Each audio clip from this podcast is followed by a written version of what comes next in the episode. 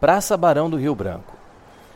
Na próxima curva, chegaremos à Praça Barão do Rio Branco, em homenagem ao grande diplomata responsável pela divulgação, pela propaganda que atraiu os imigrantes para o Brasil, em especial para as lavouras do café.